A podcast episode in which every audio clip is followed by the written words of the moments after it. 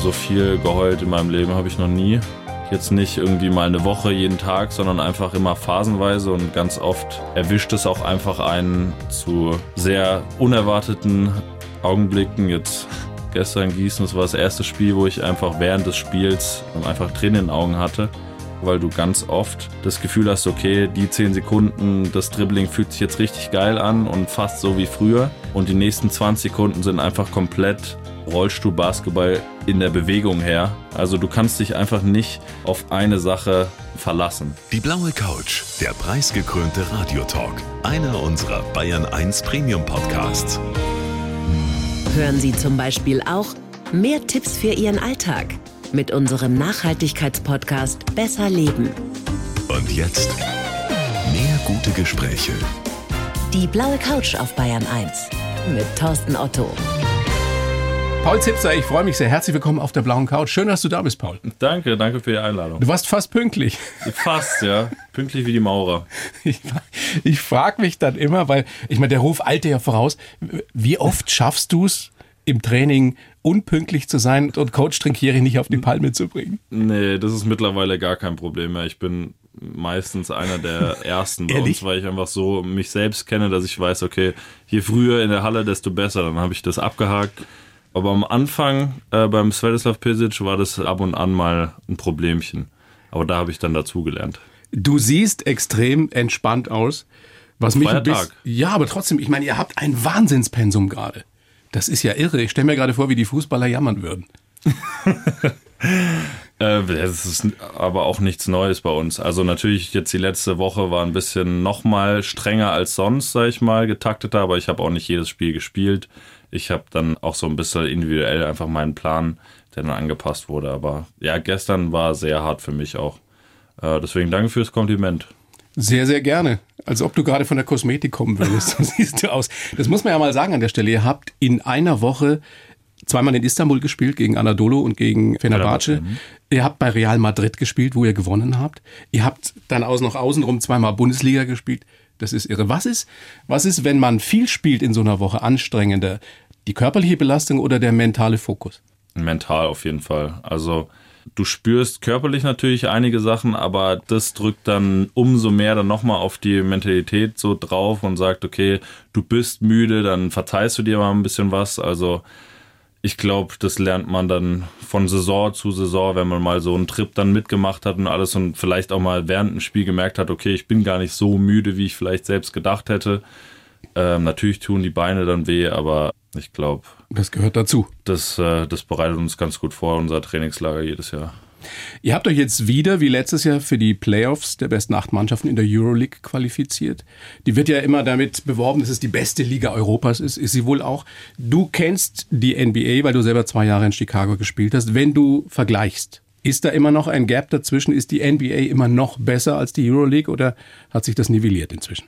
Also ich würde sagen, natürlich die individuell besseren Spieler spielen natürlich drüben und das wird sich höchstwahrscheinlich auch erstmal nicht ändern. Aber bei uns in Europa ist es hier einfach jedes Spiel, jede Possession der EU-League geht es einfach zur Sache und das, glaube ich, ist ein Vorteil zu unserer Liga. Die Playoffs dann nochmal machen auch super Spaß, aber natürlich auch drüben in USA äh, sind die Playoffs, da werden dann ein paar Gänge hochgeschaltet, nicht nur ein oder zwei, sondern ein paar Gänge. Ähm, und da geht es dann auch richtig ab. Also aber da gibt es schon noch einen Unterschied, aber ich würde sagen, wir haben auch viele Vorteile der NBA gegenüber. Wenn man jetzt äh, das derzeitige Top-Team in der Euroleague, was wahrscheinlich der FC Barcelona ist, in die NBA stecken würde, wie würden die da abschneiden? Oh, das könnten wir mal ausprobieren. Aha. Also ich glaube, je nachdem, in welche Conference, könnten die schon ganz gut äh, mithalten. Man sieht ja auch gerade bei Barcelona das Beispiel jetzt, ich weiß nicht, wie viele von denen auch schon in der NBA gespielt haben oder da auch spielen könnten jetzt gerade oder in Gesprächen letzten Sommer zum Beispiel mit mehreren Vereinen wären. Also die würden auf jeden Fall mithalten, würde ich denken, je nachdem, wo sie da angesiedelt werden. Du hast zwei Jahre bei den Chicago Bulls gespielt. Wir alle, die wir hier sitzen, sogar mein Sohn Nick, der ja heute mit dabei ist, wir sind ja im Endeffekt aufgewachsen mit Michael Jordan. Er kennt die alten Videos, die ich ihm gezeigt habe. Spürt man da, wenn man in Chicago ist, noch den Spirit von Michael? Ja, jede Sekunde. Also du kommst rein in die Stadt und überall, also erstens siehst du das Logo, du siehst noch mehr Jordan-Schuhe als sowieso schon in der Basketballwelt. Dann in der Halle, Trainingshalle oder sonst Halle, äh, siehst du überall seinen Namen, seine Statue. Er hat ein Steakhouse, also ähm, ja, also dieser Name, ähm, diese Legende schwirrt in dieser Stadt auf jeden Fall in jeder Sekunde rum. Ist er der größte aller Zeiten? Stand jetzt würde ich das, würde ich da zustimmen, aber äh, jemand anderes hätte eventuell meiner Meinung nach die, die Chance, da auf jeden Fall ranzukommen. Ob er ihn jetzt überholt, das ist, glaube ich, Geschmackssache. Können wir ja gleich noch ein bisschen drüber sprechen. Du siehst ja, ich bin nicht alleine. Nick ist mit dabei, mein Sohn, zehn Jahre alt, spielt auch Basketball. Nick, du wolltest den Paul auch was fragen dazu, ne? Ähm, ja, ich wollte fragen, ob du überhaupt einen Lieblingsspieler hast. Ja, da wären wir bei LeBron. LeBron ähm, James. Das ist aber auch schon sehr, sehr lange, ja. Also auch ein paar Karten von ihm gesammelt. Also ich, ich mag seinen Spielstil, ich mag, äh, was er abseits von der Halle auch macht und wie er sich gibt, sehr respektiere ich wirklich sehr, wie er, wie er da drüben viele Sachen anpackt und natürlich, wie er Basketball spielt, ist äh, von 2003 an immer für mich, was ich gucken wollte. Spannender Vergleich, den du dir überlegt hast. Du wolltest ihn noch nach einem anderen Spieler fragen, ne? Findest du LeBron James oder Luka Doncic besser? Ja. also Luca, Luca wird schon da irgendwo einen Hall of Fame Platz haben, aber an LeBron stand jetzt kommt er nicht ran. Jetzt spielst du, du hast es im Vorgespräch, glaube ich, erzählt, Basketball seit du zwölf bist? Mhm, kurz davor, ja. Nick, was wolltest du da noch fragen dazu? Wann hast du genau angefangen, also mit Basketball generell zu spielen? Ja, kurz vor der badischen Meisterschaft damals, wie gesagt, es war, ich war elf irgendwas und äh, ich wurde dann eigentlich auch nur mitgenommen, weil ich davor Leichtathlet und Fußballer war und ich war halt bei den ganzen athletischen Tests, die wir damals gemacht haben, ganz gut. Deswegen wurde ich mitgenommen und ich musste sozusagen wegen den Regeln auch immer ein Viertel pro Spiel spielen. Äh, aber das habe ich dann auf der Laufbahn gut ausradiert, würde ich sagen. Und was dich noch umtreibt, ist die Geschichte ne? mit der Größe. Wie groß warst du in meinem Alter, also mit zehn? Auf jeden Fall immer der Größte. Also seit ich denken kann, war ich eigentlich immer. Ich hatte mal einen in der Grundschule, der war genauso, würde ich sagen, aber sonst war ich immer der Größte. Mikkel, es kommt noch, du wächst schon noch. Ja. ja. Fruchtzwerge essen. Eben, viele Fruchtzwerge. Viel schlafen, viel schlafen, oder? Ganz ja. wichtig, Paul. Ja. Ähm, du hast in der NBA gespielt zwei Jahre, du bist dann wieder zurückgekommen, weil du ein paar körperliche Probleme auch hattest und, und bist dann äh, nach Europa gekommen und, und bist jetzt seit drei Jahren, glaube ich, wieder beim FC Bayern. Ja? Mhm. Weil ich dich vorhin nach dem Spirit von Michael Jordan gefragt habe, spürt man beim FC Bayern den Spirit von Uli Hoeneß und Karl-Heinz Rummenigge und Olli Kahn? Also für mich, dieser Club, äh, gerade auch jetzt in meiner Geschichte mit dem Sommer, Uli Hoeneß hat sich nochmal verfestigt für mich, aber ich glaube, in dieser Stadt mit diesem Club spielt er eine sehr, sehr große Rolle, auch zu Recht. Ja, jetzt Olli Kahn, natürlich, aber auch von ihm gern mal ein, zwei Karten zu Hause. Also Olli Kahn, der Titan, ist natürlich nochmal eine Legende für sich. Karl-Heinz Rummenigge ist äh, darf man natürlich nicht vernachlässigen. Das war vor meiner Zeit, deswegen konnte ich da nicht so zugucken. Aber ja, für mich der Titan einfach 2006 dann auch. Äh, ja, das ist einfach nochmal was ganz ja. anderes. Wenn er jetzt nochmal diese, diese Rolle einnimmt bei FC Bayern, beim FC Bayern, ist es einfach was äh, richtig Geiles. Wie ist denn überhaupt das Verhältnis von euch Basketballern zu den Fußballern? Also seht ihr euch ab und zu, äh, feuert ihr euch vielleicht auch mal an, die Jungs in der Halle und ihr im Stadion? Oh, vereinzelt. Also jetzt mit Corona ist natürlich schwer zu sagen, aber davor, jetzt in meiner ersten Zeit vor Chicago, hat man auch gemerkt, wie viel die Jungs einfach bei uns zugucken kommen äh, und da eigentlich jedes Spiel, welche in der ersten Reihe gesessen haben. Äh, Schweini zum Beispiel war ja bei Trainingseinheiten sogar dabei. Der spielt gar nicht schlecht Basketball, ne? Weiß ich jetzt nicht, aber ich gucke ihm gern zu. Ich gucke ihm gern zu. Ich weiß auch noch, er hat mal eine, eine kurze Wurfeinheit von unserem Trainer Pesic früher bekommen. Das war, das war wunderbar anzusehen. Ja, aber sonst der Austausch zuweilen da, äh, wir mal Media irgendwas zusammen, aber sonst auch einfach von dem, vom Kalender von den Fußballern oder uns ist es einfach fast unmöglich. Gibt es da einen unter denen jetzt und in der aktuellen Fußballmannschaft, äh, der wirklich zocken kann? Also der so, ich sag jetzt mal ein paar Minuten kann. mitspielen könnte und es würde gar nicht auffallen? Nee, oder? Boah, das, äh, das wage ich zu bezweifeln. Also Basti könnte bei uns mitspielen, aber es würde auffallen. in Madrid, in Barcelona, natürlich auch in Istanbul ist es ja inzwischen so, dass Fußball und Basketball schon lange auf Augenhöhe sind. Der FC Bayern Basketball probiert das gerade dahin zu kommen. Sind wir da oder seid ihr da auf einem guten Weg? Dass Basketball irgendwann mal den Stellenwert von Fußball erreichen kann?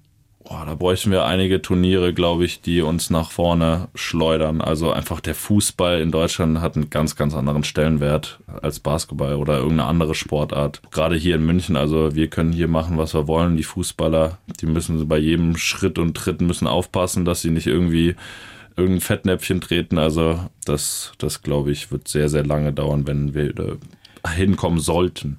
Würdest du denn gerne tauschen wollen? Ich meine jetzt mal abgesehen von der Kohle, diese Prominenz, dieses nee. ständige Beobachtetsein? Nee, auf keinen Fall. Also ich lieb's, wenn wir hier zum Beispiel wie heute einfach einen freien Tag haben und ich kann einfach in irgendwelche Frühstückscafés gehen, wie ich gerade Lust habe, mit wem ich Lust habe und ich kann ganz normal alles machen, wie jeder andere Bürger auch. Aber du wirst schon erkannt. Also speziell oh, in München. Ich weiß nicht, wann ich das letzte Mal hier in München in der Stadt erkannt worden bin. Wenn wir irgendwo auswärts in Deutschland spielen, dann werde ich viel öfter erkannt als hier in München. Also es ist einfach, es ist wunderbar. ja, ist schön, dass du das so siehst. Ja, es ist wunderbar. Ja. Äh, jetzt geht's ja in den Playoffs im Viertelfinale eben gegen Barcelona der Top-Favorit auch wieder dieses Jahr auf den Titel in der Euroleague. Best of Five ist der Modus. Also wer zuerst drei Spiele gewonnen hat, kommt weiter dann ins, ins Halbfinale. Wie schätzt du eure Chancen ein? Ich meine, ihr seid Außenseiter, aber alles ist möglich jetzt, oder? Ja, in den Playoffs ist alles möglich. Also egal in welchen, wer gegen wen spielt, jedes Jahr gibt es immer irgendwelche Überraschungen. Wir hatten bis jetzt eine, eine sehr durchwachsene, einfach wegen, ich ich glaube, Andrea hat es jetzt in den letzten Tagen auch gesagt, wir hatten nicht oh ja, einen Tag irgendwie alle Spieler dabei. Also wir konnten auch einfach nicht dieses konstante durch eine Saison durch, was dir einfach äh, super hilft in jedem Spiel.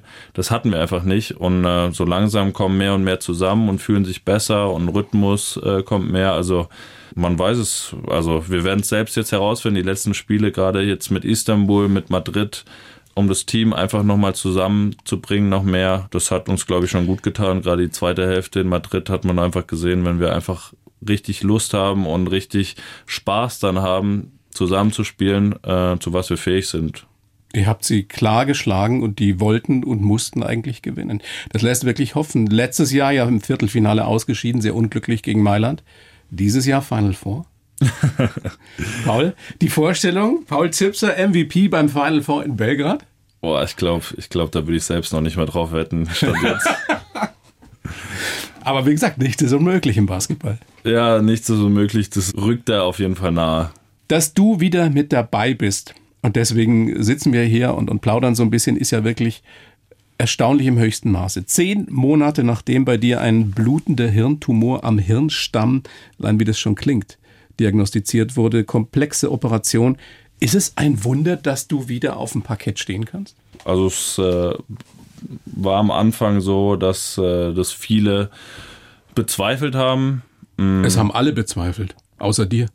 Ja, es gab auch ein paar, die gesagt haben, okay, äh, da gibt es auf jeden Fall auch Gruppen, jetzt nicht Riesenchancen, aber dass das auf jeden Fall möglich wäre. Ähm, ich glaube, meine Reas äh, von davor haben mir sehr geholfen, da irgendwie das richtig anzupacken. Ich glaube, wenn man da von Anfang an mit der falschen Mentalität rangeht oder rangehen würde, dann, dann das wird nur schaden. Also ich glaube, dieses, wenn ich was mache, um zu trainieren, dann voller Fokus. Sobald ich aber, sagen wir, ich habe zwei Stunden jetzt wirklich nichts erreicht in meinem Training und ich bin voll frustriert, dann ziehe ich mir die Schuhe aus und dann ist gefühlt alles vergessen. Ich komme nach Hause, ich habe meine Freunde, ich habe meine Frau, die mich komplett ablenken von allem. Und ich glaube, dieses nicht immer dran denken 24-7 hat mir extremst geholfen und hat das, hat das irgendwie zu einem Teil auch äh, möglich gemacht. Und ich stehe zwar jetzt auf dem Parkett und es sieht, glaube ich, für mehr so aus, dass ich mich dass ich mich sehr gut fühle, weil ich mich ab und zu mal äh, auch gut bewege, aber für mich das Gefühl ist einfach äh, noch lange nicht da.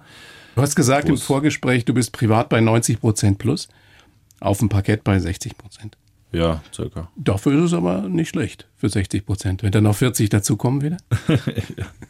ja, vielleicht kommen da 50 noch dazu. Also, also jetzt der meiner eigenen Geschichte, immer jede Verletzung hat es nochmal davor den nächsten Schritt gebracht eigentlich die OP macht es mir jetzt vielleicht ein bisschen schwerer als sonst, aber ähm, ja, neue, neue Challenges. Das ist deine Mentalität. Gelassen an die Dinge rangehen und, und positiv vielleicht sogar davon ausgehen, dass es noch besser wird als vorher.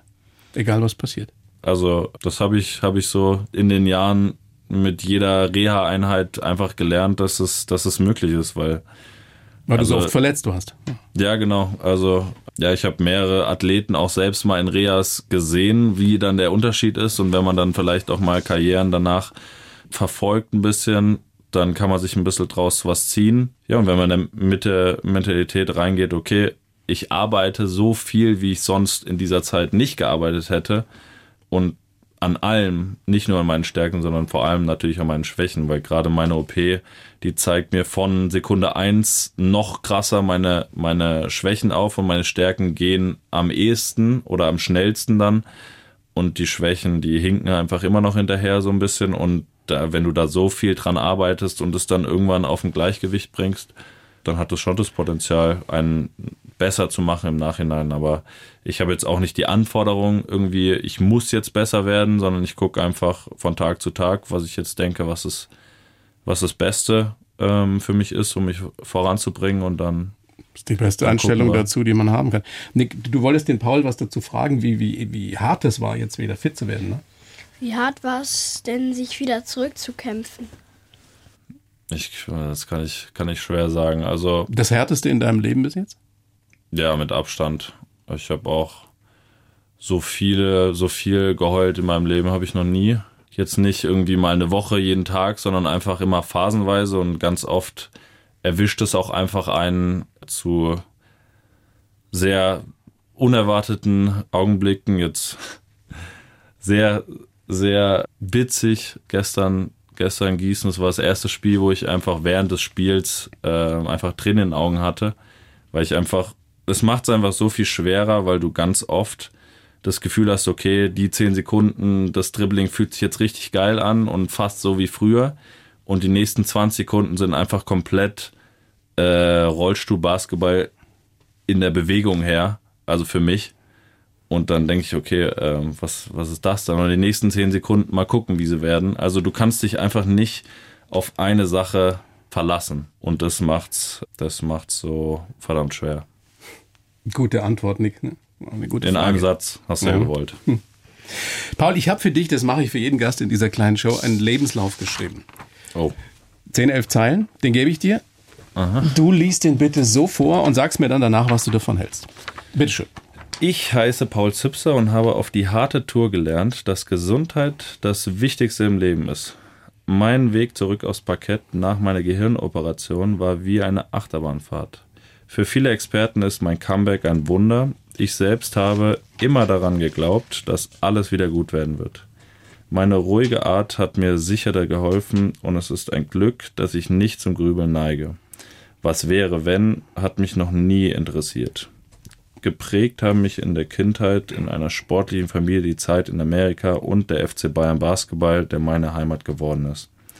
Privat bin ich verrückt nach Spielen und Autos, in Klammern und Pokémon, und gerade unendlich dankbar, dass ich endlich wieder was tun kann, was ich am besten kann. Was sagst du? Kannst du unterschreiben? Ähm, ich habe mich mehr aufs Lesen als aufs Verstehen. Äh, das ist auch mein Problem, wenn ich Bücher versuche zu lesen. Aber das hört sich schon sehr viel danach an, was ich so denke. Hast du gehört, Nick, was Paul gesagt hat? Ja, was er noch hinzugefügt hat? Verrückt nach Autos, Games oder Spielen und Pokémon. Könntet ihr euch mal zusammentun? Ja, wir haben noch ein bisschen Zeit danach auch. Also, Paul, dann lass uns mal so ein bisschen was überprüfen, was da so drin steht. Wir haben gerade schon drüber gesprochen. Es, es war wirklich auf die harte Tour. Und du hast gelernt, dass Gesundheit das Wichtigste ist. Wir wollen mal ein bisschen rekapitulieren. Es war der Juni 21, also vor zehn Monaten. Halbfinalserie in der Bundesliga gegen Ludwigsburg. Ein Tag vor dem entscheidenden fünften Spiel, glaube ich. Und du bist zum Essen bei Freunden und kriegst Kopfweh. Und wir waren außer, ja, ja, genau, wir waren draußen Restaurant und ich wurde einfach nur so ein bisschen müde und ich habe mich einfach während, während des Gesprächs, wir haben sehr intensivst über irgendwas lustig äh, diskutiert und ich habe mich irgendwann einfach so ein bisschen abgeschaltet. Im Nachhinein hat man das dann, also denke ich mir das so, okay, da ungefähr hat's angefangen.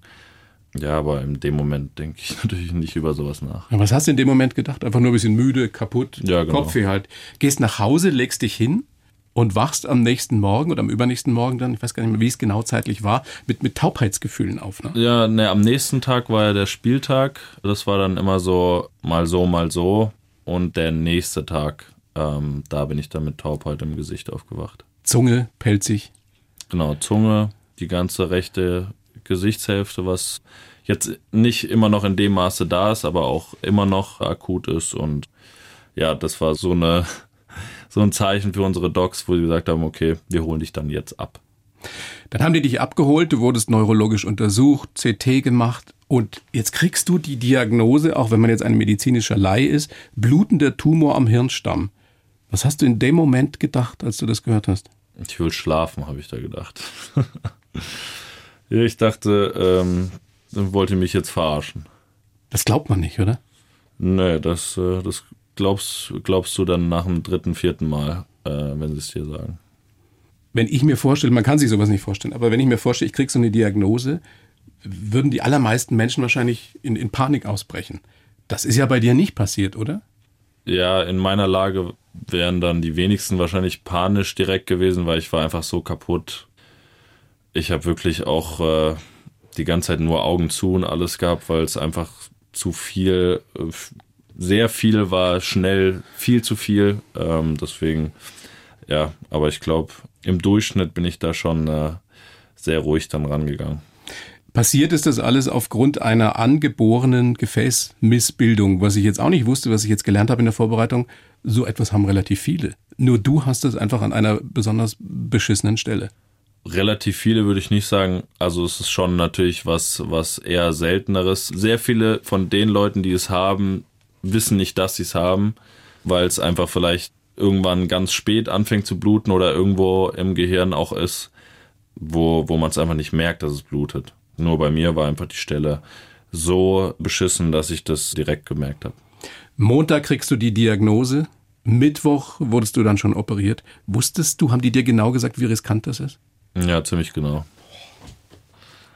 Wie, wie waren diese zwei Tage bis zur OP? Äh, ja, ähm, interessant. Äh, ja, also an dem Tag war ich sehr, sehr entschlossen und wollte das so früh wie möglich hinter mich bringen. Dann wurde ich überredet von unserem Doc, dass ich das nicht am Dienstag, sondern erst am Mittwoch wegen mehrere andere Gründe äh, erst machen lassen soll. Und äh, ja, der hat mich dann überredet und dann haben wir es Mittwoch gemacht, aber dieses Rumgelege da auf der Überwachungsstation, ähm, wo ich mich dann auch schon im Vergleich zu Samstag auch schon viel besser gefühlt hatte. Du liegst dann einfach da und äh, ja, was, was machst du dann da? Äh, natürlich denkst du viel nach. Ähm, Obwohl du eben nicht zum Grübeln neigst. Ja, du denkst natürlich, okay, diese, diese Prozentzahlen oder irgendwas, die schwirren dann doch die ganze Zeit im Kopf rum, aber. Was haben die dir gesagt? Wie sind die? Ehrlich gesagt weiß ich das nicht mehr ganz genau. Verdrängt. Ja, wahrscheinlich irgendwo, Besser so. irgendwo hinten. Ja, also natürlich war ich dann schon ab und an ein bisschen unruhig, aber ich habe mich jetzt nicht für zwei Tage verrückt gemacht. Wie gesagt, eine hochkomplexe, hochkomplizierte OP, an der auch oft Koryphäen von Chirurgen scheitern. Bei dir hat's Gott sei Dank alles geklappt. Die müssen ja den kleinsten Tropfen Blut da rausholen. Weißt du, wie lange die dich genau operiert haben? Also am Anfang hat der Professor Dr. Meyer gesagt, okay, also ich glaube, glaube ich, vier, viereinhalb. Und er hat aber auch gesagt, er will sehr gründlich da wirklich jeden Tropfen da rausholen. Und dann glaube ich, waren das dann sechs, sechseinhalb. Der hat ein bisschen Arbeit. Und dann ging ja auch nicht alles glatt. Also Intensivstation logischerweise, Lungenembolie hast du auch noch gekriegt. Ja, nach ein paar Tagen, das war dann nochmal so eine schöne. Gab es irgendwann den Moment oder diesen ersten Moment, wo du wieder klar denken konntest und dir gedacht hast, boah, fuck, wie komme ich hier wieder raus? Ja, so nach ein paar Tagen, ich habe mich ja dann auch irgendwann wieder berappelt, ja, halbwegs, und dann dachte ich, okay, dann war ich auch viel am Rumdenken und organisieren, okay, was machen wir jetzt mit Reha und alles. Und ich habe mich da schon so drauf gefreut und hingearbeitet. Und dann kam diese Embolie irgendwie dazwischen, die einfach dann nochmal so einen Schritt zurück. Und ich so, hey, was? Also, das braucht jetzt wirklich gar keiner. Aber es war ja einfach dann eine Frage der Zeit, ob sie dann nochmal irgendwas finden oder ich dann wirklich gehen darf. Und äh, ja, ich weiß gar nicht, wie lange ich dann da drin war, aber nach einer Zeit ist es dann endlich soweit gewesen. Aber du hast in jedem Moment daran geglaubt, dass du wieder irgendwann Basketball spielen würdest. Oh, ich habe zu der Zeit überhaupt gar nicht daran gedacht, dass ich Basketball spiele. Nee. Also ich habe einfach nur gedacht, ich will erstmal länger als zehn Meter jetzt einfach am Stück gehen. Du konntest nichts mehr. Das, das wissen ja viele nicht. Es ist ja nicht so, dass du aus dem Krankenhaus raus, Reha und dann wieder auf den Platz, sondern du musstest richtig gehen lernen wieder. Ne? Mm, ja, nicht, nicht. Also da gibt's auch noch mal viel, viel schlimmere. Also ich konnte mit äh, Reden und alles, das hat, hat relativ gut funktioniert. Ähm, natürlich aber mein Kreislauf war komplett auf, auf äh, 0,5 gesetzt. Und äh, jetzt erstmal aufrichten, Kopf bewegen und äh, die ganzen, da sind eine Million Schritte, die man, aber auch eine Million Ziele, die du immer wieder vor Augen hast. Und das das äh, hat mich meine Reha davor oder meine Rehas davor gelehrt, dass du wirklich von Schritt zu Schritt jede, jede Sekunde ist einfach jetzt Reha. Du liegst jetzt nicht hier im Krankenhaus zehn Tage und danach geht die Reha los, sondern es ist einfach seit Sekunde eins bist du dein Gehirn, also ich insbesondere, oder dein Körper wieder am Antrainieren. Und ich habe ihn auch ab und zu mal ein bisschen überfordert. Dein Körper oder dein Gehirn?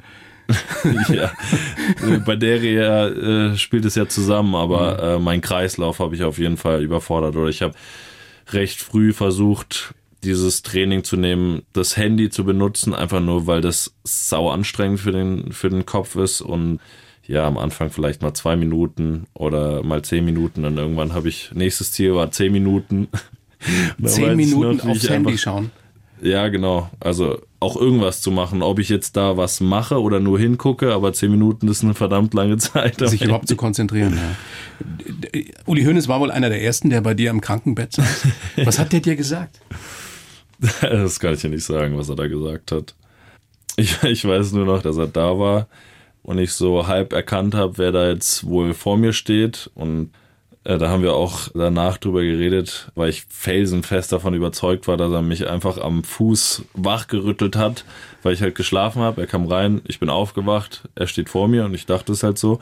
Und er hat dann ein paar Wochen dann am Tegernsee in der Reha mir gesagt, hä, das, das habe ich nicht gemacht. Da war jemand, war ein Physiotherapeut, der einfach dich behandelt hat. Und ich so, hä, zu der Zeit war doch kein Physio da. Und mein Arzt so, doch, jeden Tag. Wahnsinn. Ich so, okay.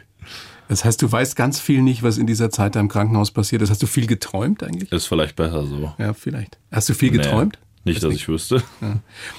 Danach die Reha am Tegernsee, drei Wochen ja. mit kleinen Fortschritten. Immer wieder ein Rückschritt. Du hast gesagt, es war eine Achterbahnfahrt.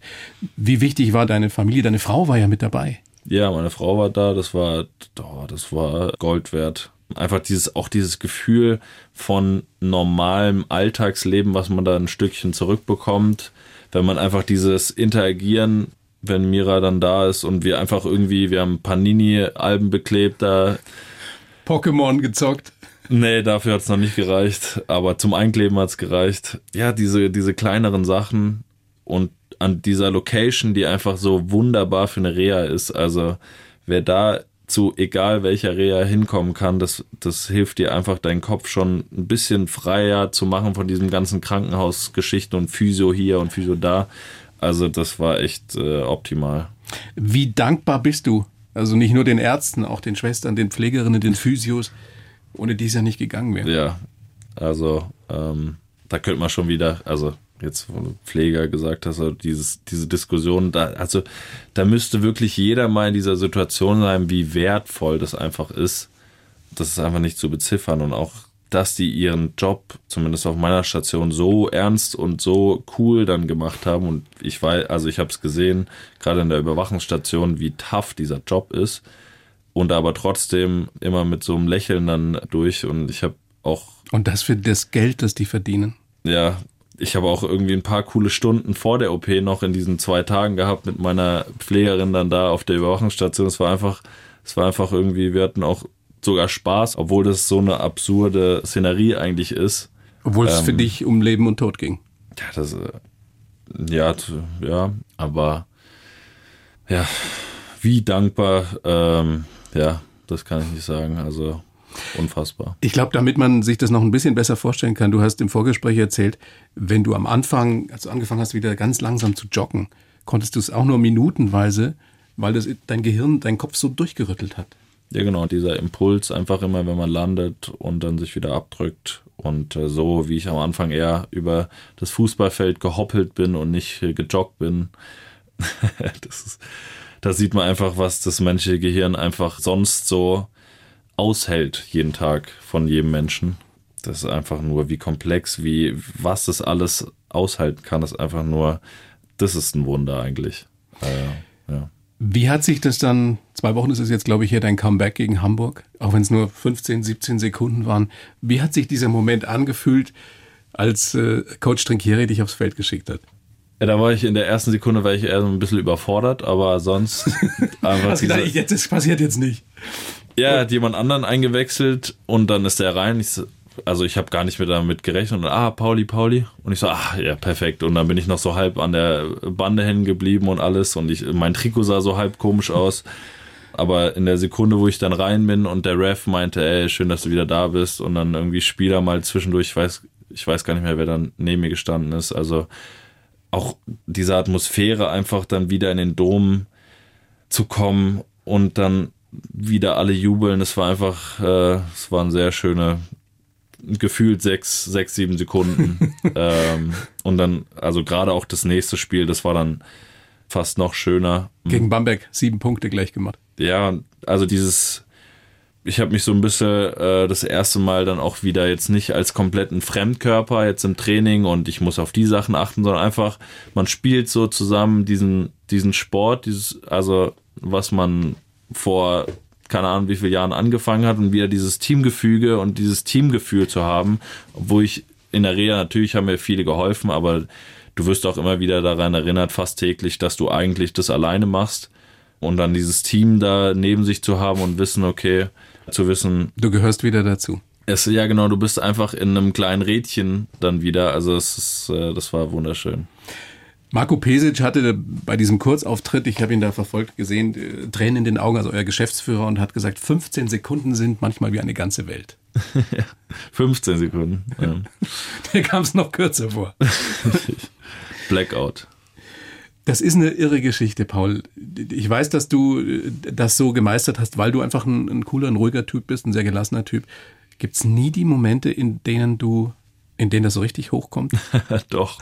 Jetzt gerade Gießen zum Beispiel, das war.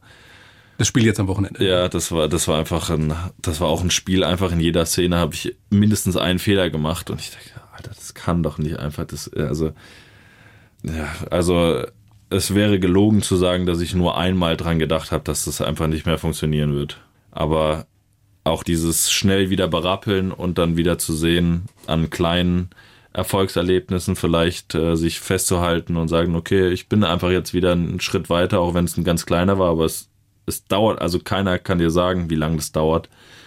Und die Frage ist auch einfach, okay, jetzt nicht, wann bin ich zurück? So, ey, du musst bis zu den Playoffs oder bis zu Game 3 musst du wieder zurück sein, sondern einfach, ich will einfach wieder mindestens auf diese 100% von letztem Jahr kommen und dann sehen wir weiter. Ich wünsche dir das und, und so wie ich dich kenne, wie ich dich auf dem Platz verfolge und wie ich dich jetzt kennenlernen darf, also kriegst du das hin. Da kommen wahrscheinlich mehr als 100 Prozent Paul Zipser wieder raus. Wie hat sich dein Blick aufs Leben verändert durch diese Geschichte? Oh, ist schwer, schwer zu beantworten. Ähm, ich wusste auch, wie gesagt, durch die Reas davor schon, dass Gesundheit das Wichtigste ist, aber wie limitiert die Zeit einfach ist, auch wenn man das immer wieder durch irgendwelche Filme oder wenn irgendwas sonst Schlimmeres passiert, jetzt gerade in der Zeit von heute, braucht man darüber nicht zu reden, wie schnell es irgendwas sich ändern kann. Und das hat sich, glaube ich, also ich würde über mich davor schon gesagt haben, dass ich das gelernt habe vielleicht oder versuche eh, besser umzusetzen, aber jetzt nochmal auf jeden Fall verstärkt worden und dass ich versuche in jeder Sekunde und jeden Tag irgendwas, irgendwas zu machen, auf was ich wirklich Bock habe. Also, was ich wirklich machen will. Nur noch das machen, was du wirklich machen willst. Ja, wenn ich jetzt einfach, ich komme, ich komme in ein paar Monaten zurück und ich sage, oh, ich habe jetzt einfach keine Lust auf Basketball mehr, dann würde ich jetzt einfach sagen, ja, okay, dann, äh, dann habe ich da einfach jetzt keine Lust mehr zu. Jetzt ist mir meine Zeit meines Lebens zu schade, dann brauche ich jetzt meine Zeit damit auch nicht mehr zu verschwenden. Ich bin mir ganz sicher, dass es nicht der Fall wird, einfach einfach dieses Beispiel zu zeigen, okay, wenn ich das Gefühl habe, das bringt mir nichts, das macht mir keinen Spaß. Dann lasse ich Oder es macht irgendwie, ist nicht irgendwie von Vorteil für Family oder Friends, dann ist das einfach überflüssig. Aber es wird nicht in dieser Saison passieren, da werden jetzt ganz viele Fans aufgehorcht. Auch, also ich Ihr habt dann auch die, die, die Meisterschaft in der Bundesliga vor euch hoffentlich. Ihr habt jetzt erstmal am 19. April das erste Euroleague Playoff Viertelfinale in Barcelona vor euch. Mit dem Ziel, die hauen wir weg in drei Spielen. In, in, in zweieinhalb Spielen. In zweieinhalb. Und dann das Final Four in Belgrad. Das wäre schon ein schönes Ziel, oder? Was wäre das für ein Abschluss eines unfassbaren Jahres für dich?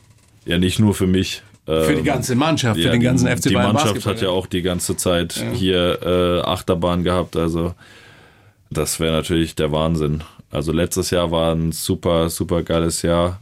Ich glaube, das wird, das wird dann nochmal der nächste Schritt. Aber jetzt brauchen wir erstmal nicht zu träumen. Wir haben noch, wir sind jetzt gerade irgendwie aus diesem Trip raus und fühlen uns echt sehr gut und haben Selbstvertrauen getankt. Und ich glaube, da geht es jetzt einfach nur drum, jetzt nicht die ganze Zeit rumzuträumen. Das wäre zwar schön, aber jetzt einfach Schritt für Schritt, da müssen wir noch jetzt einfach die nächsten Schritte machen, damit wir uns diese Chance selbst geben können.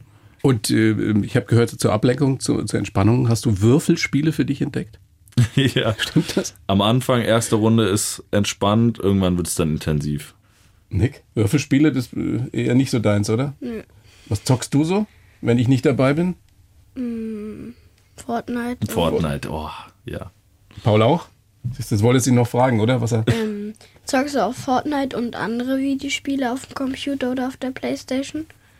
Äh, Computer bin ich eine Katastrophe, nein. Playstation vor meiner OP, gern zum Beispiel Fortnite, Fall Guys, sowas. Ähm, aber jetzt seit OP, ich habe es drei, vier Mal versucht, als wirklich Reha-Training das anzugehen.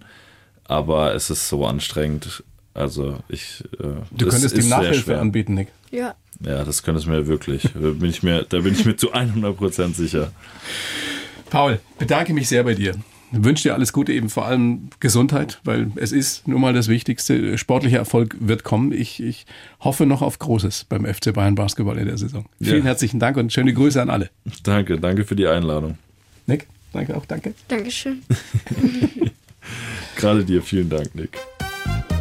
Die Bayern 1 Premium Podcasts. Zu jeder Zeit, an jedem Ort. In der ARD Audiothek und auf bayern1.de. Bayern 1 Gehört ins Leben.